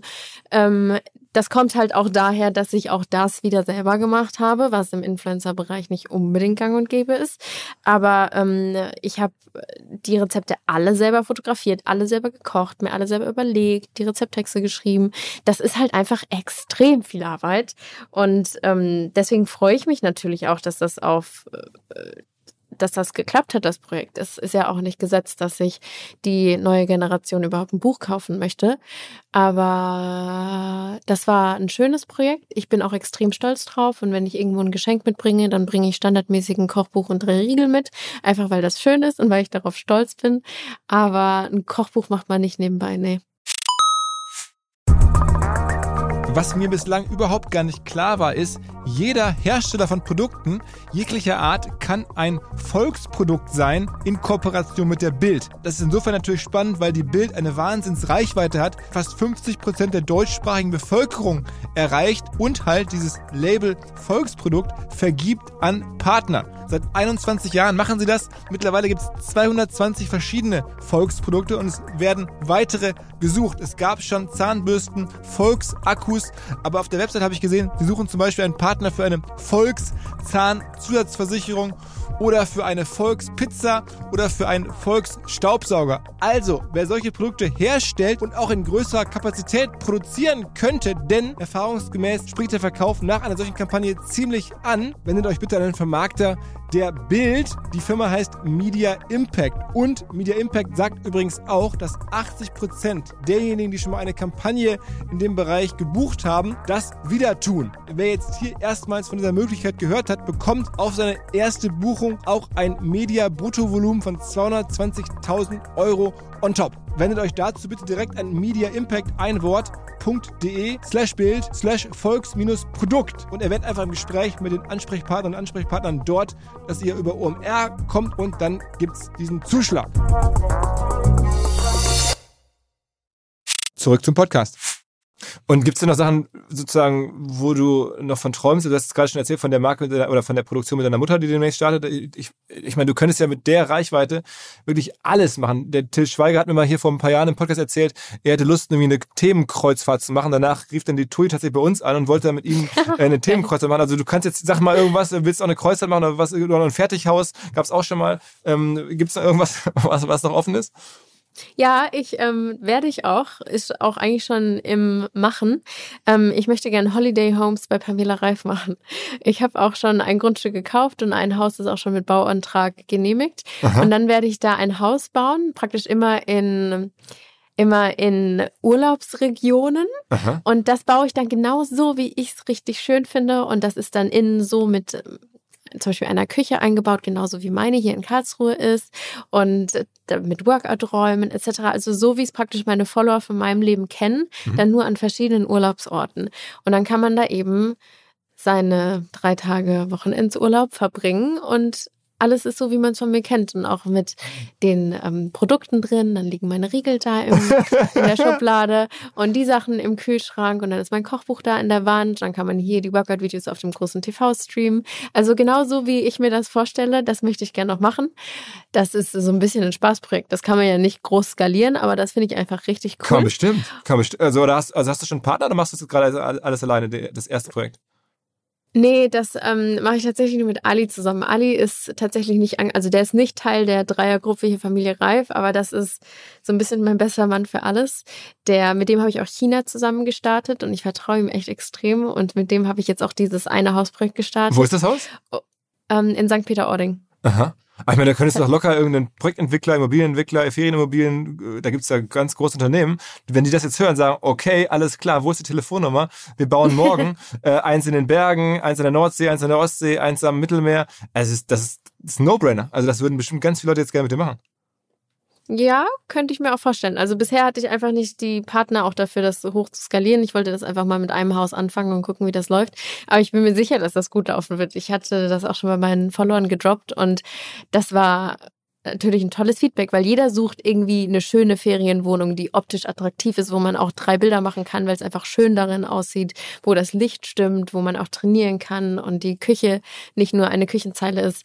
Ähm, also ich bin mir sicher, dass das gut ankommen wird, aber bisher war es in meinem Kopf eher so ein bisschen ein Spaßprojekt. Okay, aber also du bist open for business, also wer das hört und sagt, okay, ähm, da habe ich, äh, der darf sich bei uns melden, dann würde ich das mal äh, dann selektiv nicht weiterspielen. Okay, vielen Dank.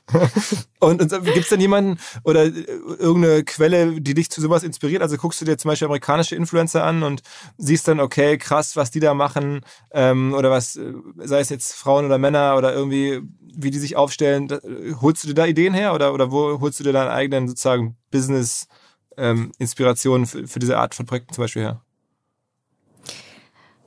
Hm. Ich habe da nicht so eine Quelle. Also es ist teilweise ähm, Leute in meinem engen Umfeld, die Ideen, die mit Ideen an mich rankommen, aber teilweise fallen mir die besten Ideen auch so beim Schminken ein.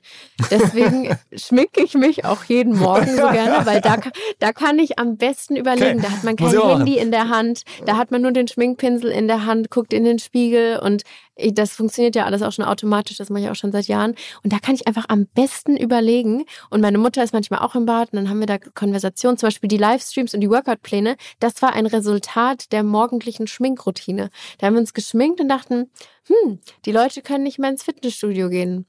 Hier so Eyeliner ge gemalt. Die können, Leute können nicht mehr ins Fitnessstudio gehen. Da müsste ich Workout-Pläne machen. also das ist eigentlich so mein der, der Moment im Tag, an dem ich die besten Ideen habe. Anderen passiert das unter der Dusche mit meinem Schminken. Aber ähm, ja, Social Media ist und bleibt natürlich auch eine tolle Inspirationsquelle. Es sind meiner Meinung nach ist in, also Social Media ein ganz toller Ort. Viele finden das ja auch ein bisschen toxisch. Ich sehe das irgendwie gar nicht so. Ich finde, da sind tolle Menschen und da kann man auch wirklich ähm, viele Ideen finden. Aber du kriegst auch ab und zu ein bisschen Hate ab oder gar nicht? ja, also ich meine, Hate gehört immer ein bisschen dazu, aber bei mir hat sich das schon wirklich immer extrem in Grenzen gehalten. Aber ich glaube, weil ich auch nie groß polarisiere. Also auch in der Schule damals hat man immer gesagt, Pamela, du bist die Schweiz. Du bist so diplomatisch, du kannst nicht einfach mal irgendeinen, irgendeinen Hammer raushauen, sondern du, du drückst dich immer so sehr gewählt aus und äh, ähm, trittst niemanden auf den Schlips etc. Und so bin ich einfach bis heute. Das bin ich einfach. Und deswegen bekomme ich da auch nicht viel Hate ab, ehrlich gesagt.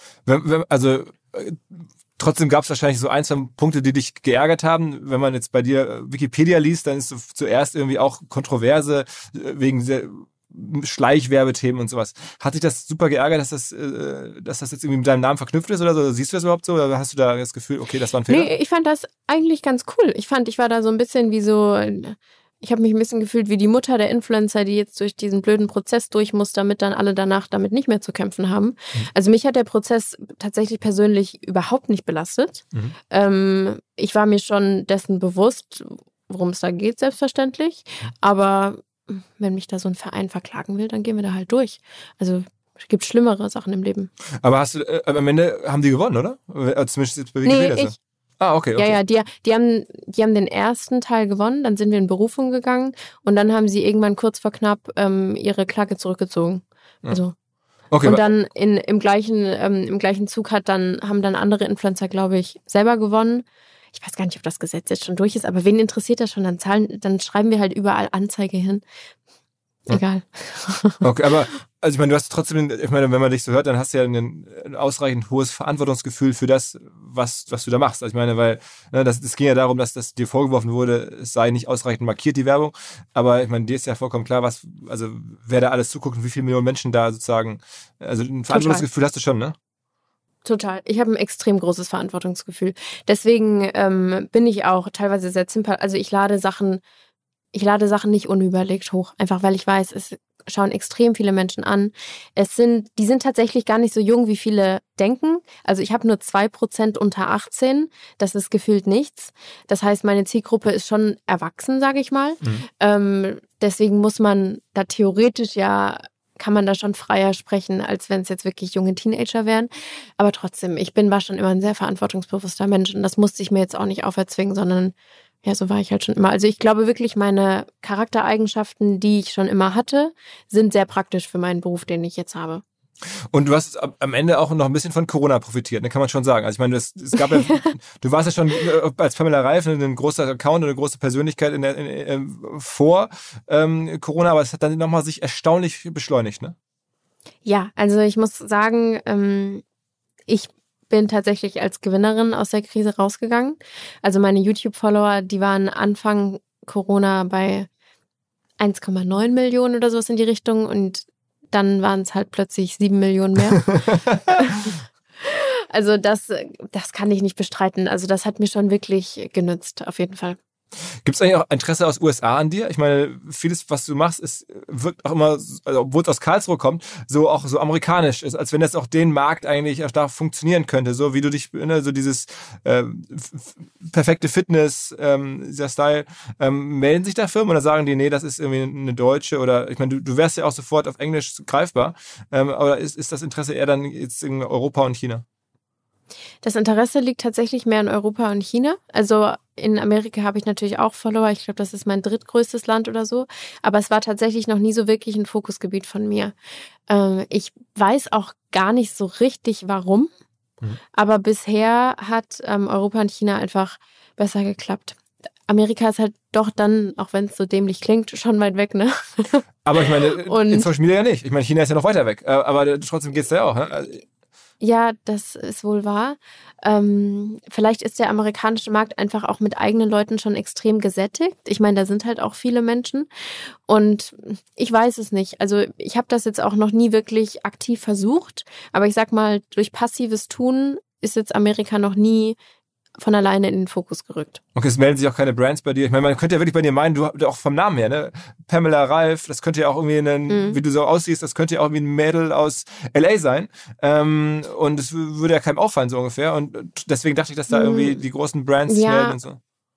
Man muss aber auch dazu sagen, dass meine festen Partner ja eh international sind. Also Puma gibt's halt in Amerika genauso wie auch hier, ne? Und ähm, GHD gibt's auch dort und hier. Und Deswegen, meine meisten Firmen sind eh international aufgestellt und ich arbeite dann einfach enger mit den europäischen Teams zusammen. Aber das heißt nicht, dass es die Firmen dann im Ausland nicht geben würde. Aber zum Beispiel Naturally Pam, das ist einfach ein Ding der Unmöglichkeit, die Essensprodukte in den USA einzuführen oder sowas in die Richtung. Zum Beispiel die Pam-App, die funktioniert in den USA sehr gut, einfach weil das keine Shipping-Probleme hat, eine App runterzuladen. Mhm. Aber das muss man dann auch wirklich aktiv unterscheiden, was geht und was geht nicht. Welche Rolle spielt denn für dich sozusagen offline eigentlich? Also ich meine, du bist ja jetzt in Karlsruhe, das ist jetzt ja nicht das Epizentrum der Influencer-Welt. Ähm, ist nicht Meinst Coachella. Nicht? Äh, also äh, ich hatte es mir bislang nicht so klar geworden, ne, vielleicht. Ähm, aber äh, reist du viel? Also bist du so, also ich meine, muss man in Coachella sein oder bist du da? Oder bist du ab und zu an irgendwelchen Touchpoints, wo dann offline irgendwie die Influencer-Welt gerade mal so zusammenkommt? Ach, ich war nicht bei Coachella und ich wäre so gern dort gewesen. Noch nie? Aber tatsächlich Noch nie? ist doch doch einmal vor vier Jahren oder sowas. Mhm. Ähm, also ich bin viel in Karlsruhe tatsächlich. Ich mag mein Zuhause auch sehr und gerade weil hier nicht so viel passiert, kann man extrem gut arbeiten, weil man nicht so viel abgelenkt ist. Also ich bewege mich dann einfach zwischen Schreibtisch, Fitnessstudio und Küche. Aber ähm, natürlich gehe ich auch zu Events und ich habe auch viele Termine und Shootings, zu denen ich eingeladen bin oder ja, für die ich gezahlt werde. Ähm, das ist einfach so. Aber mein neuestes, meine neueste Hoffnung ist ja ein Haus auf Ibiza, weil ich dachte mir, boah, jetzt arbeite ich schon so lange von Karlsruhe aus und faktisch kann ich wirklich von überall aus arbeiten. Also mein Beruf ist wirklich nicht ortsgebunden. Wieso arbeite ich denn nicht von dem Ort aus, an dem ich es wirklich am schönsten finde. Und deswegen möchte ich das mir und meiner Familie gönnen, dass ich da ein Haus für uns kaufe. Und da geht dann die Arbeit genauso weiter wie hier, aber halt irgendwie schöner. Und wir haben da ein Haus in Aussicht, aber solange der Notartermin noch nicht war, kann man ja noch nichts sagen, leider. Was heißt, du ziehst vielleicht bald nach Ibiza? Da meine, alle meine Daumen sind gedrückt, alle, die ich habe. Das heißt, äh, für das, für das, für das Pamela Reif äh, Castle auf Ibiza. Ja, genau. Und dann gibt's da ganz viele Sportvideos mit wunderschönen Sonnenuntergängen im Hintergrund und wunderschönen Szenerien. Und ich freue mich da einfach schon riesig drauf, weil es ist bisher immer so gewesen, wenn wir auf Reisen sind, zum Beispiel meine Mutter und ich, wir waren im Februar auf den Malediven und wir waren vier Wochen auf den Malediven und da denkt man so, so boah, habt ihr euch aber gegönnt, ne? Einen Monat Malediven kann man mal machen. Aber tatsächlich habe ich da so viel gearbeitet wie noch nie. Wir haben, ich glaube, 15 YouTube-Videos vorgedreht, extrem viele Kampagnen vorgeschootet. Einfach, wenn wir einmal aus Karlsruhe rauskommen an einen schöneren Ort, dann kann ich ja nicht auf der faulen Haut liegen, sondern da muss ich das nutzen, damit ich dann nicht in die Bredouille komme, dass Karlsruhe irgendwie doch grau, regnerisch und klein ist. Und deswegen dachte ich, ja gut, wieso wechsle ich nicht meinen Lebensmittelpunkt generell irgendwo hin, wo ich viel einfacher Content erstellen kann als in Karlsruhe. Und das ist so ein bisschen meine Hoffnung und mein Plan für dieses Jahr. Und also ich glaube, wenn ich da mein erstes Workout mache mit Blick auf Vetra und Sonnenuntergang, ich glaube, dann heule ich. Ich bin zwar nicht emotional, aber ich gönne mir das richtig nach den zehn Jahren. Wie, wie muss man sich denn vorstellen, wie geht denn da die Immobiliensuche? Also du gehst dann irgendwie zu, ähm, äh, zu weiß ich nicht, ImmoScout24 und guckst irgendwie nach, nach Villen in Ibiza oder wie machst du das? Ja, das war ja ganz witzig. Also dort geht halt alles über Makler und es geht auch super viel unter der Hand weg. Also da muss man sich ein bisschen erst einfuchsen, bis man da Leute kennenlernt. Und dann hatte ich ein Haus und das wurde mir dann, das wollte ich und das wurde mir dann weggekauft im Sinne von halt überboten. Mhm. Ähm, und dann hatte ich das auf Instagram gepostet und habe da auch das erste Mal auf Instagram geheult, weil das hat sich angefühlt wie so ein Heartbreak. Das war so richtig so, das tat mir richtig weh dass dieses Haus, in das ich mich so verliebt hatte, dass das dann weg war. Ich kannte mich selber so gar nicht, aber das hat mich richtig geschmerzt. Und dann habe ich das gepostet und dachte, ja gut, wenn das meine Follower sehen, vielleicht kennt da ja jemand, der da ein Haus hat, was er gerade verkaufen will. Tatsächlich war da nichts dabei, aber das war so ein Hoffnungsschimmer. Und ähm, das aktuelle Haus, das wir in Aussicht haben, das kommt von einem ganz langjährigen Freund von uns, der auf Ibiza wohnt. Den kennen wir schon seit acht Jahren oder sowas. Und der hat das jetzt auch unter der Hand mitbekommen, dass das verkauft wird. Und da steckt gerade unsere Hoffnung drin, aber das wäre dann auch ein extremer Glücksgriff gewesen. Also das war nicht bei ImmoScout drin, nee. Okay, okay. Und sag mal, von all den Erlebnissen, wir haben schon darüber gesprochen, was du abgelehnt hast, wenn man so guckt, ne, du warst jetzt vor kurzem in Cannes, läufst über rote Teppiche, es gibt ja wirklich, gibt so ne, Fotos von dir, wo du vor deinem eigenen Plakat stehst und so. Ähm, was war so das absolut Unrealste, wo man sagt, okay, das ist jetzt irgendwie das, also ist es dann vielleicht, wenn man dann auf Ibiza lebt oder, oder was war so, äh, als du zum ersten Mal in Kanda oder in Coachella warst, was waren so die, die, wo du sagst, okay, das ist wirklich jetzt larger than life? Hm. Also die Plakatkampagnen finde ich schon wirklich immer beeindruckend. Also da, wenn man da in Großstädten in Deutschland rumfährt, da, da verfolge ich einen ja praktisch auf Schritt und Tritt. Das finde ich schon wirklich ähm, extrem beeindruckend für mich als Person. Mm. Die Anzahl meiner YouTube-Aufrufe, das finde ich ist ein bisschen larger than life. Das sind ja Über eine Milliarde, eine, ne? ja. ja. eine Milliarde 400 Millionen. Also wenn man sich wirklich überlegt, also mit großer Hoffnung würde ich behaupten, dass eine Milliarde mal mein Workout gemacht wurde und nicht nur zugeschaut wurde. mhm. Aber das finde ich ist so larger than life und mh, mm, so ein bisschen der Fakt, dass alles so groß ist und wir doch als Familie hier so klein sind. Dieser Fakt, den finde ich eigentlich besonders schön. Aber ansonsten habe ich mir noch nichts so riesiges gegönnt, was mich jetzt so aus den Socken gehauen hätte, dass ich sagen würde, das wäre jetzt mein, mein Endziel gewesen. Und auch so rote Teppiche, das finde ich super cool. Ich bin auch tatsächlich super aufgeregt davor. Aber das ist ein kurzer Moment und das macht mein Leben nicht aus, nee. Okay, also das ist ja wirklich ein sehr sympathisches Fazit, muss ich sagen. Also, äh, das, ich meine, es gibt ja Bilder, da, da hat man das Gefühl, okay, das ist halt irgendwie so im Kino und dann stehst du da mit so, so einem Kleid vor so einem Hubschrauber und dann irgendwie der nächste Post dann irgendwie kann. Es wirkt schon, schon. Ja, das ist halt so das Highlife, was natürlich auch irgendwie dazugehört. Und das ist auch cool, aber ich bin echt ein Mensch, ich freue mich nach Hause zu kommen. Ich, egal wo ich bin, egal wie schön es da war, ob es vier Wochen Malediven waren, ich freue mich nach Hause zu kommen. Ich mag mein Bett. Und ich mag hier die Wohnung mit meinen Eltern. Und ich, auch wenn das kleiner ist und weniger fancy, ich mag es einfach. Und ich hoffe, dass ich das Ibiza-Haus genauso mögen werde. Aber ich mag einfach so die kleine Base. Und wie geht's jetzt weiter? Also jetzt machst du das schon seit zehn Jahren. Ähm, was ist die Vision? Also wirst du das noch in, in zehn Jahren machen oder noch in, in 15? Ist es dein Plan, deine Hoffnung? Oder sagst du, irgendwann habe ich da auch keinen Bock mehr drauf, dann will ich wieder abtauchen in, in eine private Welt? Oder wie denkst du darüber nach? Also ich glaube, ich mache das genau so lang, wie meine Community dabei bleibt und ich auch wirklich merke, dass ich das, dass ich anderen Menschen weiterhelfe und dass das auch wirklich, ähm, ja, dass die Arbeit auf positives Feedback stößt. Also ich sage das immer, ich möchte auf keinen Fall wie so eine Boyband enden, die dann verzweifelt versucht, nochmal in zu bleiben, weil Social Media ist einfach schnelllebig und wenn man dann irgendwann nicht mehr im Trend ist, keine Ahnung, ob man dann nochmal ein Comeback versuchen oder ob ich nochmal ein Comeback versuchen werde, stelle ich jetzt mal stark in Frage. Ich glaube, ich mache das so lange, wie es gut läuft und wie ich darin selber Spaß habe. Und wenn es irgendwann nicht mehr läuft, dann habe ich auch kein Problem damit, das Kapitel ab. Also werde ich wahrscheinlich schon, aber würde ich mal behaupten, könnte ich das Kapitel auch mit gutem Gewissen abschließen. Und ich kann mir schon vorstellen, das noch einige, einige Jahre zu machen, weil das Leben wird ja nicht langweiliger, das wird ja spannender. Stellt euch mal vor, ich habe dann irgendwann einen Mann und Haus und bin schwanger und bekomme Kinder und dann gibt's Schwangerschaftsworkouts und dann. Content, ähm, Content, Content, ja. ja, also ich kann mir schon vorstellen, dass das nochmal richtig spannend wird in meinem Leben. Also das Reif-Setup kennen wir jetzt ja, aber das wird ja auch nicht immer so bleiben. Also ich werde ja nicht immer bei meinen Eltern wohnen. Also ich kann mir schon vorstellen, dass das nochmal richtig spannend wird. Aber wenn es dann irgendwann nicht mehr sein soll, dann soll es halt nicht sein.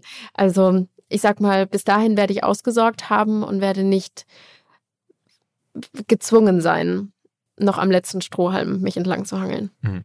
Wenn man, wenn man Pamela Reif eingibt, dann kommt als Google Suggest Vorschlag auch Vermögen, habe ich natürlich sofort draufgeklickt. Steht 4 Millionen. Oh, was kommt da? 4 Millionen. Mhm. Ähm, aber das halte ich für stark untertrieben, ehrlicherweise. Du auch, ne? Es verteilt sich. also ich halte es für eine extrem schlechte Schätzung, muss ich sagen. Also das, wenn das stimmen würde, dann würdest du keinen guten Job, also oder dann würde, wärst du, weiß ich nicht, dann würdest du das nicht. Ja, ich werde ja oft auch gefragt, bist du Millionärin? Dann denke ich immer, ja gut, das ist jetzt so komisch zu sagen, aber hätte ich das halt alles seit zehn Jahren gemacht und so viele Unternehmen ja, hochgezogen klar.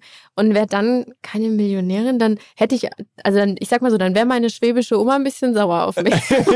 korrekt, korrekt, genau so muss man man sagen. Genau. Ähm, ja, okay. Ja. Also sehr beeindruckend. Ähm, auch am Ende wirklich, muss ich sagen, die, ne, die, diese Bodenständigkeit in der Familie, das so zu machen, ist schon schon sehr cool. Ähm, und ich hoffe, also mal gucken, wie es weitergeht. Also du hast ja gerade gesagt, also aber es ist noch keinerlei Hochzeit oder, oder Schwangerschaft absehbar, ne, die du jetzt hier kurz mal ähm, droppen könntest, ne? Nee, und vor allem, äh, ich habe eigentlich immer für mich selber die, Re die Regel gehabt, dass ich mit meinem Mann gerne sieben Jahre zusammen sein würde, bis ich ein Kind bekomme. Ja. Ähm, weil man sagt ja immer, das verflixte siebte Jahr, aber irgendwie, ich werde älter und älter und das ist kein Mann, ne? aber ist immer noch kein Mann da. Nee, ist immer noch kein Mann da. Ja. Deswegen, da denke ich so, oh, so langsam wird's knäpplich mit den sieben Jahren. Also vielleicht muss ich diese Regel nochmal überdenken. Aber ich bin da auch entspannt. Ich, also ich, vertraue wirklich, und das ist wirklich so, ich vertraue wirklich dem Plan meines Lebens. Ich finde, mein Leben ist bisher so toll gelaufen. Ich habe dafür zwar auch gearbeitet, aber ich, ich finde mein Leben einfach toll und ich vertraue auch darauf, dass auch dieser private Teil sich einfach irgendwie ergeben wird und dann sollte das auch so sein. Und soll, soll, hoffe, mal, so sein wird. Vielleicht sollte vielleicht mal so eine, so eine, so eine Tinder-Kooperation oder sowas. Nee. Das ist mir dann auch zu gezwungen. Ich hätte gern, dass das irgendwie, dass das zufälliger passiert. okay, okay, okay. Keine Tinder-Kooperation. Na gut, aber mal gucken, wer sich meldet. Mal gucken, wer sich meldet. Ähm, also, du bist auf jeden Fall, glaube ich, äh, ja, ähm, sehr beeindruckend, was du machst und das ähm, wird sich schon finden, da bin ich mir ganz sicher. Ähm, Dankeschön. Vielen, vielen Dank äh, für die Zeit und für die ja, Offenheit trotz allem. Ich weiß ja, wie schwer es ist und wie auch unangenehm da manchmal die Fragen sind, aber dass du das irgendwie so erzählt hast, äh, finde ich super. Vielen, vielen Dank. Danke auch an dich. Ich fand es sehr, sehr schön und ich hoffe, wir treffen uns irgendwann auch mal in echt wieder. Ja, ich hoffe, äh, du bist herzlich eingeladen. Also spätestens, hast du wahrgenommen, dass wir OMR wieder gemacht haben? Ist es bei dir irgendwo aufgepoppt in deinen äh, ja. Social Media? Hast, hast du gesehen? Ja, aber ja, habe ich gesehen, aber leider, ähm, ich glaube, am nächsten Tag musste ich in Cannes sein oder so. Deswegen, egal wie, das wäre mir zu stressig gewesen. Genau. Äh, Tarantino musste auch in Cannes sein, war da, ne? Nur mal so, also by the way. Ja, genau. Aber ich, ich gönne mir ja auch meine acht Stunden Schlaf, ne? Im nächsten Jahr werden wir es wieder machen. Ich werde dich auf jeden Fall ansprechen und versuchen zu überzeugen zu kommen. Ähm, okay. Mal gucken, also im Mai 2023, aller, aller spätestens. Ähm, alles Gute mit dem Haus Ibiza und ähm, mit den weiteren Projekten und ähm, ja, vielen Dank. Danke auch an dich. Danke. Okay. Ciao, ciao. Zur Abwechslung jetzt mal vollkommen schamlos und offene Selbstvermarktung und Werbung für unser OMR Festival am 7. und 8. Mai. Dort sind wir gerade in der absoluten Planungshochphase. Das heißt, wir verkaufen jetzt letzte Standflächen, wir planen, wie halt dort alles laufen wird Anfang Mai. Und weil das so ist und weil wir noch einige Flächen und Möglichkeiten, Masterclasses, Präsenzen frei haben, wollte ich nochmal dazu aufrufen, sich da bitte zu melden, wer noch nach neuen Kunden nach neuen Leads sucht, wer eine Plattform sucht, um seine Brand transparenter und sichtbarer zu machen, wer in irgendeiner Form nach Nachwuchs, nach Talenten sucht, all das können wir ermöglichen. Ihr könnt bei uns gesehen werden, ihr könnt bei uns wirklich wachsen, aber halt nur jetzt in diesen Tagen, denn irgendwann müssen wir dort die Bücher schließen, weil die Planungszyklen Richtung Mai dann zu kurz werden und vielleicht auch, weil einfach alles verkauft ist. Deswegen jetzt nochmal der Hinweis, denkt an unser Festival jetzt, wer dabei sein möchte mit Masterclass, mit Speaking, mit vor allen Dingen aber Präsenzen auf der Fläche, mit Ständen. Einfach ganz kurze Mail an inbound.omr.com. Innerhalb eines Tages melden sich da eine Kollegin, ein Kollege und dann startet die Zusammenarbeit.